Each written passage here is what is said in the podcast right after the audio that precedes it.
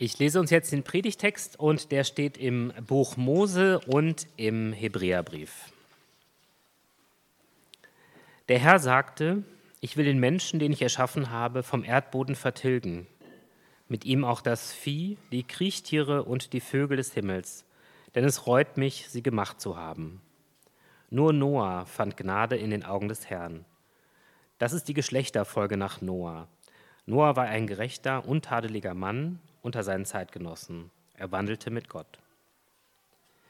Da sprach Gott zu Noah, ich sehe, das Ende aller Wesen aus Fleisch ist gekommen, denn durch sie ist die Erde voller Gewalttat. Siehe, ich will sie zugleich mit der Erde verderben. Mach dir eine Arche aus Gopherholz. Noah tat alles genau so, wie ihm Gott geboten hatte.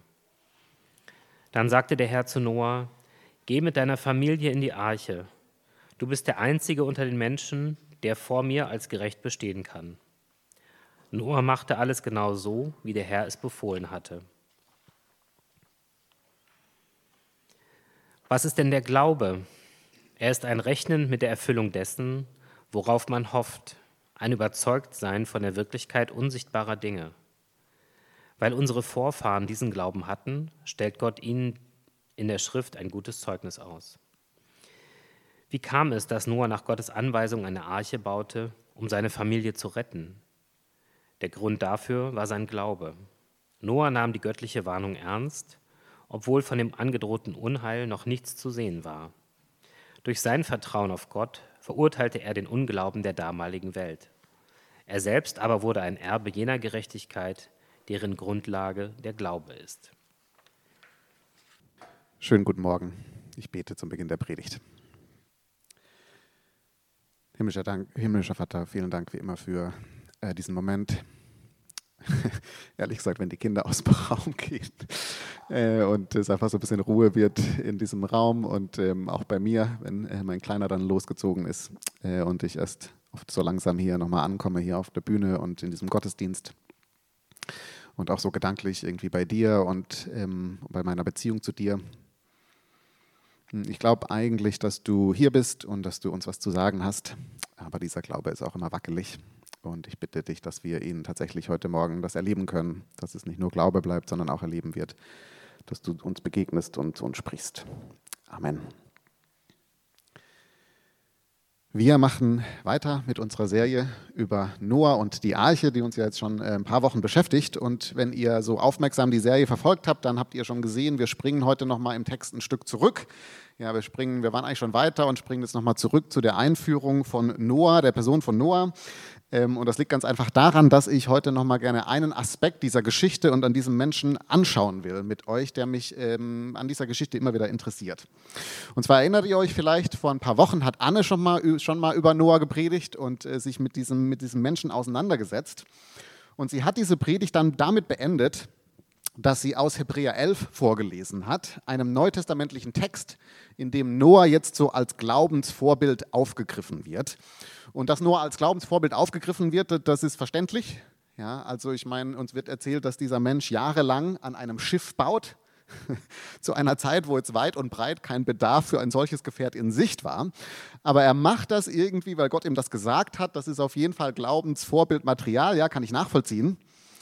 Aber irgendwie muss ich sagen, ist diese Geschichte von Noah und dem Glauben und dass er hier so ein Schiff baut, das ist irgendwie auch völlig abgefahren. Das ist ganz weit weg für mich.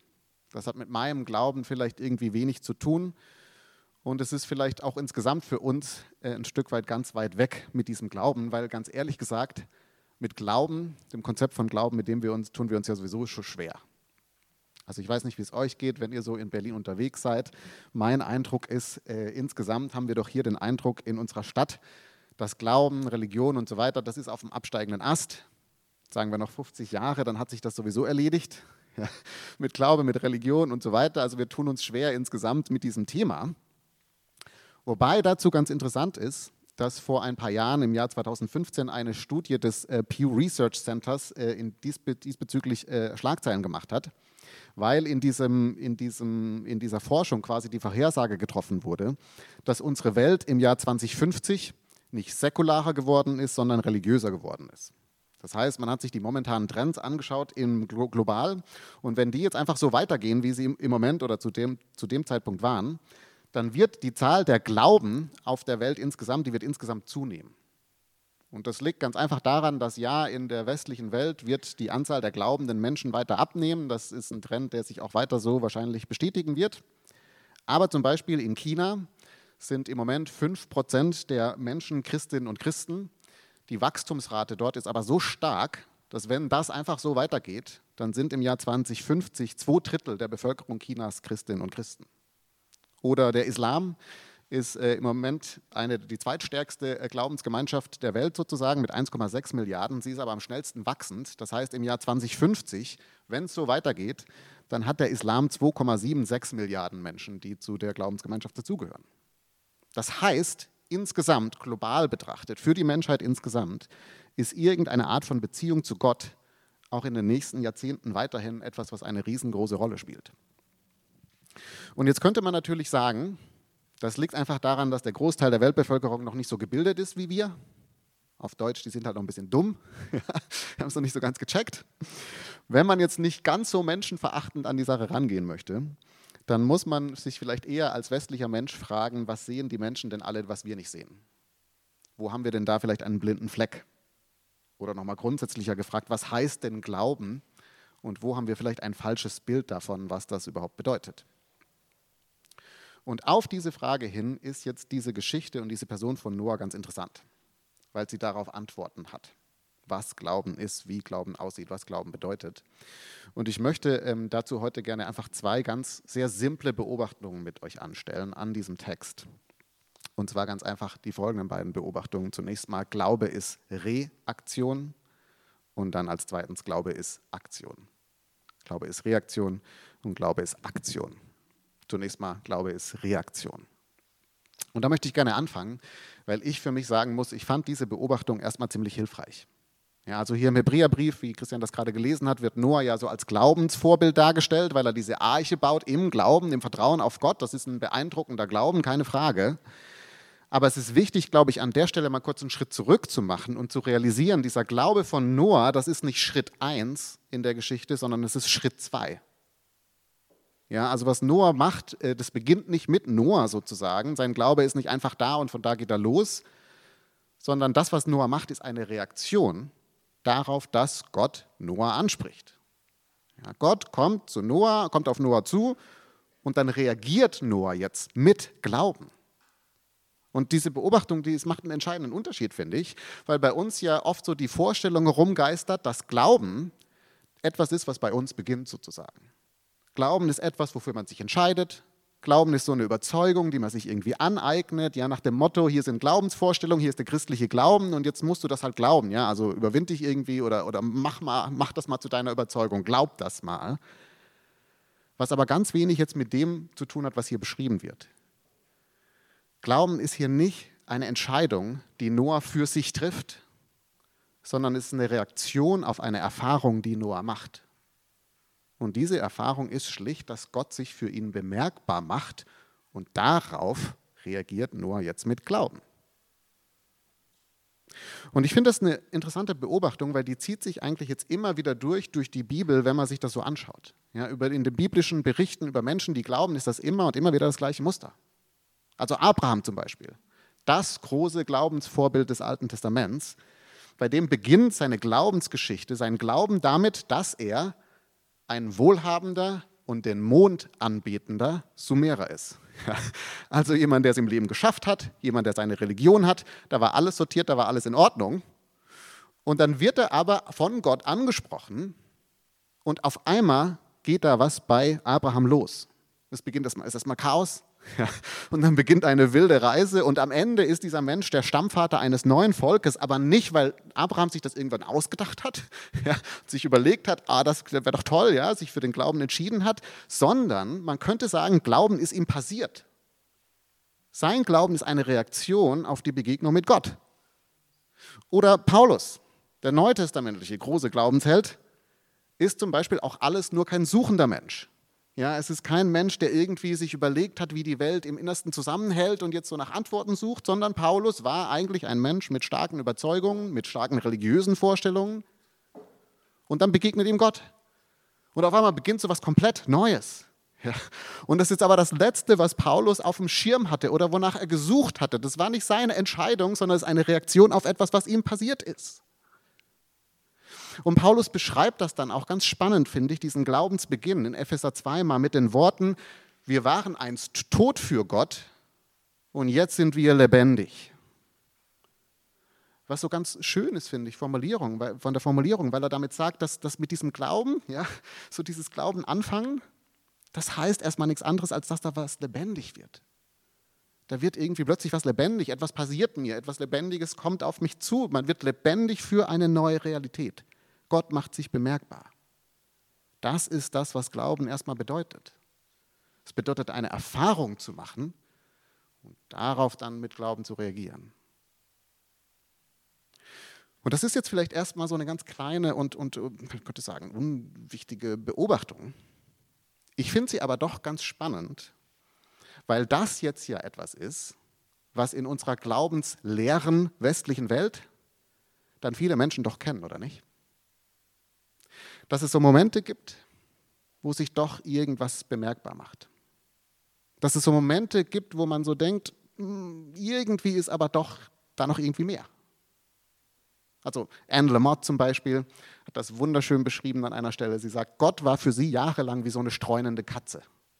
Ja, also es war so das letzte, woran sie glauben wollte, das letzte, woraus sie an Interesse hatte, aber diese streunende Katze ist immer wieder aufgetaucht. Ja, irgendwann ist sie nicht mehr losgeworden, musste jemand sagen, okay, Mist, es gibt dich anscheinend, ja, ich werde dich nicht mehr los. Oder äh, Wolfgang Job ähm, hat mal in einem Podcast-Interview beim Hotel Matze es mal ganz schön formuliert, er hat gesagt, er spürt immer so eine Leerstelle der Seele. Eine Leerstelle der Seele. Zitat, du spürst, dass da irgendwas nicht besetzt ist. Du wartest doch auf irgendwas. Was ist es denn? Worauf wartest du?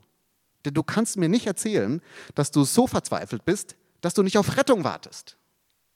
Das ist eine ganz spannende Umschreibung, finde ich. Ja, er sagt, es gibt die Leerstelle der Seele. Da ist irgendwas, was äh, leer bleibt. Wir warten auf Rettung.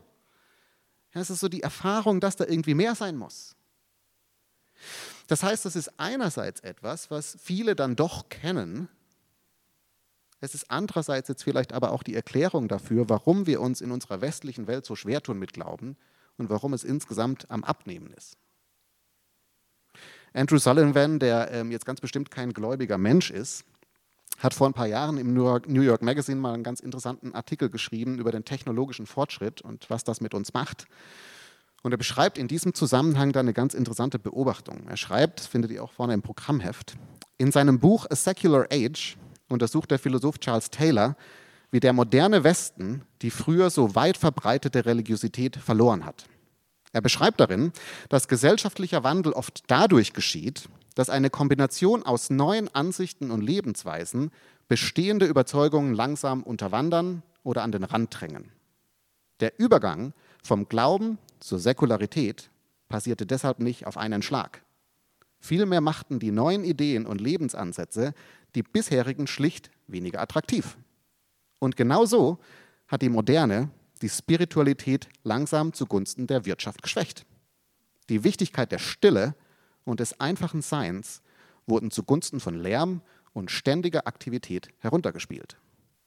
Der Grund, warum wir in einer Kultur leben, in der Glauben immer mehr keine Rolle mehr spielt, liegt nicht darin, dass die Wissenschaft auf irgendeine Weise das Unbeweisbare widerlegt hätte, sondern das Rauschen der Säkularität hat genau die Stille verdrängt, die den Glauben trägt, in der er lebendig wird. Ich glaube, wir wissen, was er meint. In diesen Momenten der Stille, des Innehaltens, da entsteht doch für ganz viele Menschen, auch in der westlichen Welt, ein Eindruck, dass da irgendwas ist. Ein Eindruck, man könnte sagen, der Gegenwart Gottes. Aber wir haben unser Leben inzwischen so vollgepackt mit Arbeit, mit Freizeit, mit Unterhaltung, mit jeder freien Sekunde das Handy nehmen, dass dieses Bemerkbarmachen Gottes einfach keinen Platz mehr hat. Und das heißt, das ist an der Stelle vielleicht erstmal so eine Einladung. Es ist einerseits eine Einladung für diejenigen von euch, die sagen, das mit dem Glauben, das ist mir fremd letztendlich. Ist eine Einladung, sich mal zu fragen, haben wir diese Momente aber nicht doch auch erlebt? Und haben wir sie vielleicht zu schnell weggelegt? dieses Gefühl von mehr, diese Leerstelle der Seele, haben wir das zu schnell weggelegt. Haben wir es zu schnell rational einsortiert, mit Arbeit, Liebe, über Unterhaltung überlagert. Ja, denn wenn Glauben damit beginnt, dass Gott sich bemerkbar macht, dann wäre das doch mal eine Frage, ob sich zu fragen, habe ich das nicht schon mal erlebt und könnte ich dem nicht mal nachgehen? Es ist eine Einladung für diejenigen von uns, denen das fremd ist. Es ist jetzt aber auch, glaube ich, eine Einladung für diejenigen von uns wie mich, die schon länger auf diesem Glaubensweg unterwegs sind und die vielleicht immer wieder merken, hm, wenn ich ehrlich bin, dann ist mein Glaube gerade wackelig, dann ist er eingeschlafen, dann weiß ich nicht so ganz, was ich eigentlich glaube und ob es Gott gibt oder nicht, ja, weiß nicht. Weil was das natürlich heißt, ist ganz simpel, dass Glaube immer von der Anrede Gottes lebt. Glaube lebt davon, von Gott angeredet zu werden. Was umgedreht jetzt bedeutet, natürlich ist er wackelig, natürlich schläft er ein, wenn diese Anrede fehlt. Denn davon lebt er. Er lebt von dieser Anrede Gottes. Ich habe vor ein paar Jahren eine sehr für mich spannende und aufschlussreiche Erfahrung gemacht. Und zwar ähm, ist das tatsächlich schon ein paar Jahre her. Ähm, ich habe irgendwie eine kleine Auszeit gemacht, mal so eine Hütte gemietet mir am Waldrand, äh, irgendwo am Stadtrand von Berlin, mal ein bisschen rausgefahren. Mir ging es nicht so ganz gut und äh, ich hatte den Eindruck, ich muss mich mal ein bisschen sortieren. Und dann bin ich da hingefahren in diese Hütte und ähm, habe mich erstmal schön einge nistet sozusagen und dann direkt mein Tagebuch aufgemacht und mal reingeschrieben, wie es mir geht, was los ist, was mich beschäftigt. Und es gibt dann in diesem Tagebuch sozusagen einen Absatz, den ich da direkt geschrieben habe, als ich angekommen bin, wo dann auch so drin steht, ja, so das ist schwierig und das ist schwierig und hä, hä, hä. Und mein Glaube, der ist auch total wackelig. Also ehrlich gesagt zweifle ich komplett an Gott und ist das alles noch sinnvoll und ich bin Pastor und was machen jetzt damit? Ja, also so äh, große Existenzfragen und wirklich sehr, sehr am Zweifeln. Zwei Stunden später habe ich in dieses Tagebuch den nächsten Absatz geschrieben. Und der lautet dann im Wesentlichen, danke Gott.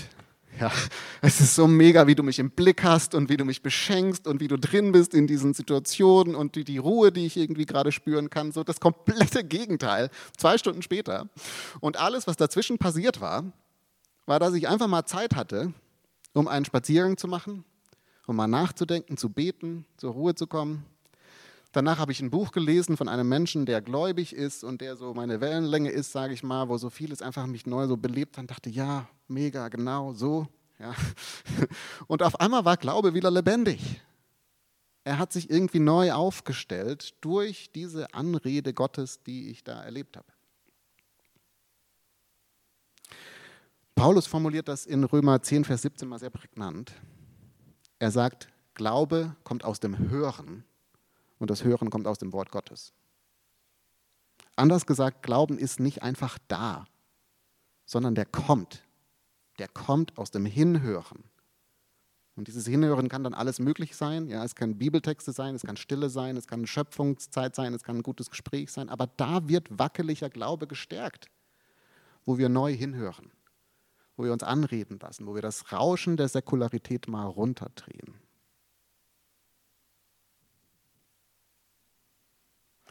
Und ich fand es jetzt ganz interessant, dass dieser Aspekt, glaube ich, auch hier im Text vorkommt.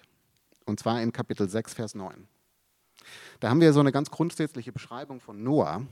Und da wird er beschrieben mit den Worten, er war ein gerechter, ein untadeliger Mann und er wandelte mit Gott. Jetzt ist das eine ganz spannende Formulierung, dieses wandelte mit Gott. Ja, in der Regel wird das übersetzt mit er lebte mit Gott, er führte irgendwie sein Leben nach Gottes Vorstellungen oder so.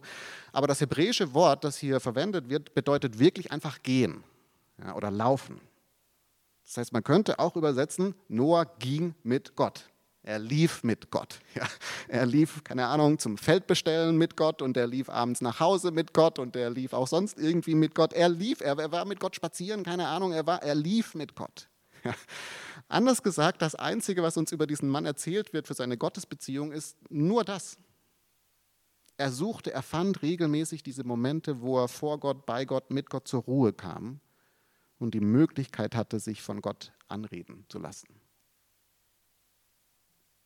Andrew Sullivan macht in seinem Text dann wie folgt weiter. Ganz spannend, das ist ein nicht christlicher Mensch, der das formuliert, ein nicht gläubiger Mensch. Er schreibt, Die jüdisch-christliche Tradition, der jüdisch-christlichen Tradition, liegt die inzwischen verschüttete Überzeugung zugrunde, dass ein anhaltendes geistliches Leben nur möglich ist mit diesen Zufluchtsorten der Stille, diesem Schutzraum vor dem Lärm und der Arbeit, die uns Distanz ermöglichen und uns daran erinnern, wer wir wirklich sind. Aber wie die moderne Straßenbeleuchtung die Sterne vom sichtbaren Himmel vertrieben hat, so haben Autos und Flugzeuge und Fabriken und leuchtende Bildschirme sich zusammengetan, um uns einer Stille zu berauben, die zuvor als essentiell für die Gesundheit des menschlichen Geistes galt. Das ist, glaube ich, so ein erster Aspekt, was Glauben bedeutet. Er ist eine Reaktion auf die Anrede Gottes. Fand ich schon mal ganz hilfreich. Und das bringt mich jetzt zu meinem zweiten Punkt. Glaube ist nicht nur Reaktion, sondern Glaube ist auch Aktion. Denn wie gesagt, Noah wird jetzt hier von Gott angesprochen. Und dann bringt uns das direkt zu einer zweiten interessanten Beobachtung. Weil was Gott jetzt zu ihm sagt und wie sich Glauben dann bei Noah zum Ausdruck, wie das zum Ausdruck kommt, ist nicht, dass Noah nach dieser Gottesbegegnung irgendwie gestärkt ist oder dass er mehr Klarheit hat oder keine Ahnung, mehr Frieden, sondern wie sich sein Glauben dann umsetzt, was es konkret bedeutet, heißt, ein Schiff zu bauen. Ein Schiff zu bauen. Also anders gesagt, Glauben heißt für Noah ganz konkret etwas zu tun. Ganz konkret etwas zu tun, aktiv zu werden. Das bedeutet Glauben.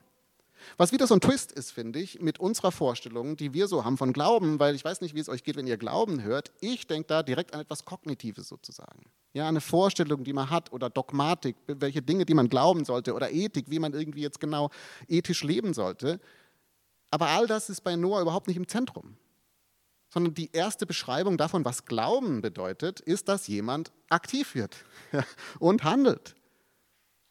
Und es ist dann ganz interessant, wenn man die Hebräer 11, diese ganze Liste, ist eine ganze Liste von Menschen, die so als Glaubensvorbilder ähm, aufgeführt werden. Es ist interessant, das mal auf diesen Hinsicht durchzulesen, weil alle Beispiele, die hier erwähnt sind, Menschen sind, die durch den Glauben aktiv geworden sind, die durch den Glauben gehandelt haben. Ja, in, in keinem der Beispiele hat Glauben irgendwie sowas mit Statik zu tun, mit irgendwelchen Überzeugungen, mit was, was man halt für wahr hält, sondern es ist immer etwas Dynamisches. Es ist nie ein Set von Überzeugungen, die Menschen schlucken sollen, sondern es ist viel krasser als das. Es geht darum, sich so sehr auf Gott zu einzulassen, dass man entsprechend handelt. Wofür Noah hier als Vorbild gelobt wird, ist, dass er Gott vertraut und gehandelt hat, als noch kein Wasser in Sicht war, als das noch gegen alle Logik war. Aber er hat Gott so vertraut, dass er aktiv wird. Das ist hier Glauben. Und ich weiß, das triggert uns jetzt vielleicht so ein bisschen. Ja, als ähm, vorsichtige, rationale Berlinerinnen und Berliner. Hm, ja. Ähm, ich glaube aber, genau darin steckt jetzt ein Geheimnis des Glaubens insgesamt, in diesem Beobachtung. Weil unser Einwand an der Stelle, der lautet natürlich, naja, Alex, was du jetzt gerade beschrieben hast, das ist ja das Problem, was wir so mit Glauben haben, dass es immer so verkauft wird, als Glauben bedeutet, den Kopf auszuschalten. Ja, und so einfach mal so einfach Gott vertrauen. Und das ist nicht rational erfassbar, sondern so irgendwie mit dem Herzen oder so ein Quatsch. Und es macht auch keinen Sinn, wenn man ernsthaft darüber nachdenkt, aber man muss halt vertrauen. Ja, es ist so, so irrational. Nur dass die Geschichte von Noah jetzt suggeriert, dass das nicht so stimmt. Was stimmt, ist, dass Glauben sich nicht im Vorfeld rational erschließen lässt. Und dass es sich nicht von der Seite, dass sich von der Seitenlinie aus der Sinn nicht erschließt. Als das Wasser dann kommt, war das durchaus eine rational gute Entscheidung, dieses Boot zu bauen. Und als das Wasser dann kommt, war es durchaus auch sinnig gewesen, Gott zu vertrauen. Aber um diese Sinnhaftigkeit und diese Erfüllung zu erleben, brauchte es zunächst mal diesen Glaubensschritt. Es brauchte diesen Vertrauensschritt. Es brauchte dieses Aktivwerden, um das dann auch zu erleben. Anders gesagt, Glauben erschließt sich nur dann und wird nur dann erlebbar und entwickelt Kraft, wenn er praktisch wird wenn er Auswirkungen hat. Und was ich damit meine, lässt sich jetzt so an zwei Beispielen vielleicht mal darstellen, die so ganz unterschiedlich sind und irgendwie gar nichts miteinander zu tun haben und trotzdem, glaube ich, das Gleiche meinen. Beispiel 1, die Theodizee-Frage. Die Theodizee-Frage ist die Frage, warum lässt Gott Leid zu?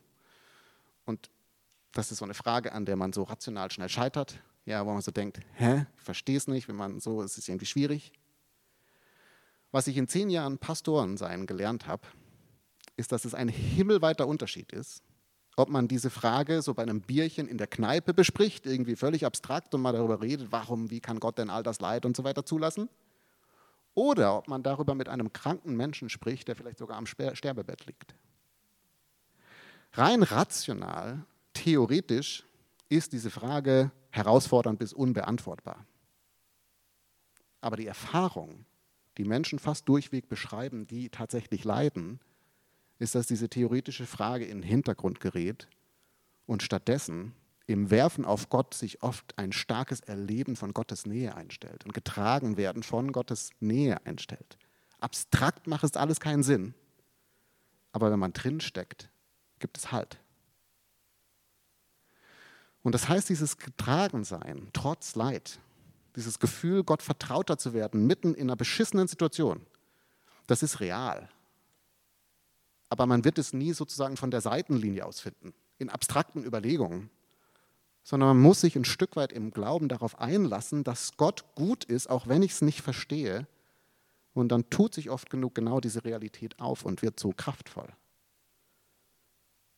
Das ist, glaube ich, ein Beispiel dafür, dass Glauben diesen praktischen Schritt braucht, um erlebbar und greifbar zu werden. Oder ein zweites Beispiel, ganz anders gelagert. Das ist ein Beispiel, das Merlin aus ihrem Urlaub erzählt hat, als sie ganz begeistert nach Hause gekommen ist aus West-Papua mit Tabea zusammen. Äh, anscheinend haben sie dort einen äh, Schweizer getroffen, der seit vielen Jahren dort ist, der in diesem Gebiet irgendwie arbeitet. Das ist der Leiter einer Hilfsorganisation, ähm, der dort eine Schule aufgebaut und verschiedene Bildungsangebote. Und die Geschichte, die Merlin dann so erzählt hat, eigentlich im Nebenbei, die mich aber völlig fasziniert hat, ist, dass sie erzählt hat, dass äh, dieser, dieser Mensch und quasi die ganze Schule, was sie da machen, dass die dort den Müll trennen ja, also fein säuberlich wird den Kindern beigebracht, wie man den Müll trennt und so weiter. Super toll, super schön. Dann nehmen sie das alle, den getrennten Müll, fahren den drei bis vier Stunden auf die Hauptinsel mit so einem Boot und geben dann dort diesen Müll an einer Müllstation ab, wo sie genau wissen, dass diese Müllstation einfach alles wieder zusammenwirft und das ganze Ding einmal verbrennt. Ja, also es ist völlig sinnlos sozusagen, diesen riesen Aufwand zu betreiben, den Müll zu trennen. Und wir haben so gesagt, naja, dieser Jonas macht das aber trotzdem. Weil erstens sagt er, das ist einfach mein Verantwortungsbereich. Ja, der hört da auf, wo ich den Müll abgebe, aber bis hierhin ist mein Verantwortungsbereich, so möchte ich das gestalten, auch mit den Kindern. Es steckt aber noch viel mehr dahinter.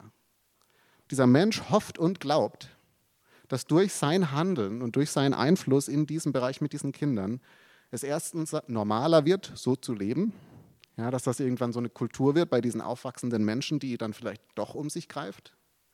Und die noch viel größere Vision ist, dass durch diese Bildung, die er diesen Kindern mitgibt, sie irgendwann zu Menschen heranwachsen, die genug Bildung haben, dass sie irgendwann Entscheidungsträger werden können in dieser Region und dann Entscheidungen treffen können, die halt tatsächlich das Ganze auch nachhaltig machen und nicht an der Grenze das aufhört, wo man halt den Müll wieder abgibt. Rein rational von der Seitenlinie betrachtet macht es keinen Sinn, ja, den Müll zu trennen. Aber auf den zweiten Blick ist es total bewegend. Was für eine Weitsicht dieser Mensch hat, was für einen Glauben dieser Mensch hat. Ein Glauben, der ihn aktiv werden lässt, wo er so einen Vertrauensschritt macht und hoffentlich eines Tages erlebt, wie sich zumindest die Welt hier ein kleines Stück dadurch verändert hat. Das heißt, die Frage ist, wie könnte das denn praktisch aussehen? Was hieße es denn aus unserem Glauben Handeln zu machen? Und ein Beispiel, das äh, mir hängen geblieben ist in den letzten Wochen, was ich gerne mitnehmen möchte, auch aus dieser Predigtvorbereitung, ist mir neulich jemand ein Predigtbeispiel erzählt, das anscheinend sehr alt ist. Ähm, das heißt, ihr kennt es wahrscheinlich alle, ich kannte es nicht. Ähm, das ist ein Anschauungsbeispiel von, wenn wir beten, ja, dann nehmen wir in der Regel unseren Koffer mit all unseren Sorgen und äh, Themen, die wir so haben. Und dann beten wir und machen den Koffer vor Gott auf und nehmen so alle unsere Sorgen raus und sagen, guck hier und dem geht es schlecht und hier ist mein Problem und so weiter. Ja, wir legen das alles schön vor Gott hin und dann, wenn wir Amen sagen, machen wir im Wesentlichen Folgendes: Wir nehmen alles wieder und stecken es wieder in unseren Koffer zurück, machen den Koffer wieder zu und laufen weiter damit rum. Ja, da hat gar keinen Unterschied gemacht. Was für mich nochmal genau in diesen Punkt hineingebracht hat, wenn ich das nächste Mal bete für bestimmte Anliegen. Was hieß es denn ganz praktisch, jetzt diese Sorgen dann bei Gott zu lassen? Welchen praktischen Schritt kann ich gehen, um diesen Glauben dann tatsächlich auch auszuleben? vielleicht dann tatsächlich mal eine Woche auf den Kontostand nicht mehr zu schauen und zu vertrauen, dass trotzdem genug Geld da ist, einkommt, wie auch immer. Vielleicht trotzdem wieder anzurufen in einer Beziehung, wo es irgendwie schwierig geworden ist und so diesen, diesen mutigen Schritt zu gehen, zu sagen, ich habe dafür gebetet, dann lasse ich jetzt mal, werde ich jetzt mal anrufen, mal schauen, was passiert. Wo spürt ihr vielleicht in der Stille, dass Gott dran ist an Themen, an Menschen, die euch wichtig werden? Und wie sieht es dann aus, nicht nur zu vertrauen, sondern einen Schritt zu gehen, einen Vertrauensschritt zu gehen, zu wagen, weil ich nur dann erleben kann, wie Gott tatsächlich auch eingreift. Klammer auf, auch als Gemeinde habe ich den Eindruck, dass wir genau an der Stelle sind. Dass Gott etwas Neues machen möchte, dass er uns zu einem Glaubensschritt einlädt. Und wir werden nur entdecken, was er für uns hat, wenn wir mutig genug sind, Altes loszulassen und uns auf was Neues einzulassen. Wir werden im Vorfeld und jetzt von heute nicht abschätzen können, ob die neuen Dinge, die wir entwickeln, vielleicht nicht genau die Dinge sind, die unsere Beziehung zu Gott so viel reicher macht, als sie bis jetzt ist. Werden wir aber nur rausfinden, indem wir loslassen und mutig mal drauf zugehen.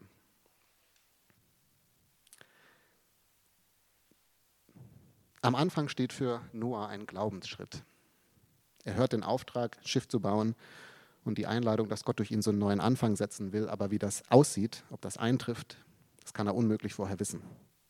Das findet er heraus, indem er losgeht. Und das bringt mich jetzt zu noch einem ganz kurzen abschließenden Gedanken. Denn jetzt könnte man ja sagen, naja, trotz allem ist ja ein riesiger Glaube. Ja, also ich tue mich extrem schwer, Gott auch mit den kleinsten Dingen zu vertrauen. Also so einen großen Glauben, wie Noah hier hat, das habe ich nicht. Und das bringt mich jetzt nochmal zurück zu Punkt 1 und zu heute Morgen. Denn heute Morgen habe ich geduscht. Heute Morgen habe ich geduscht, ihr Lieben.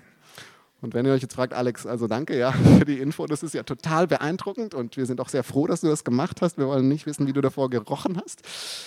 Da muss ich euch sagen, ich habe heute Morgen geduscht und das ist deshalb eine Geschichte wert, weil kaum stand ich in der Dusche und das Wasser war an hat einer meiner kleinen Söhne beschlossen, das Licht auszumachen Badezimmer.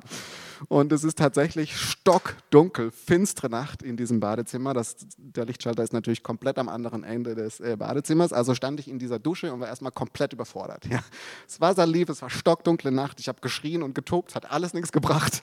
So laute Musik, wie bei uns immer zu Hause läuft, äh, hat das niemand gehört. Und dann stand ich da erstmal und ähm, dachte, Mist, ja, und habe dann aber irgendwann gemerkt, ich brauche das Licht eigentlich nicht. Ich brauche das Licht eigentlich nicht. Ich habe schon so oft geduscht, ähm, in unserem Bad auch tatsächlich und in, äh, ne, so, dass ich eigentlich im Blindflug das Ganze navigieren kann. In Stockdunkelheit kann ich mich duschen und einigermaßen sauber bekommen.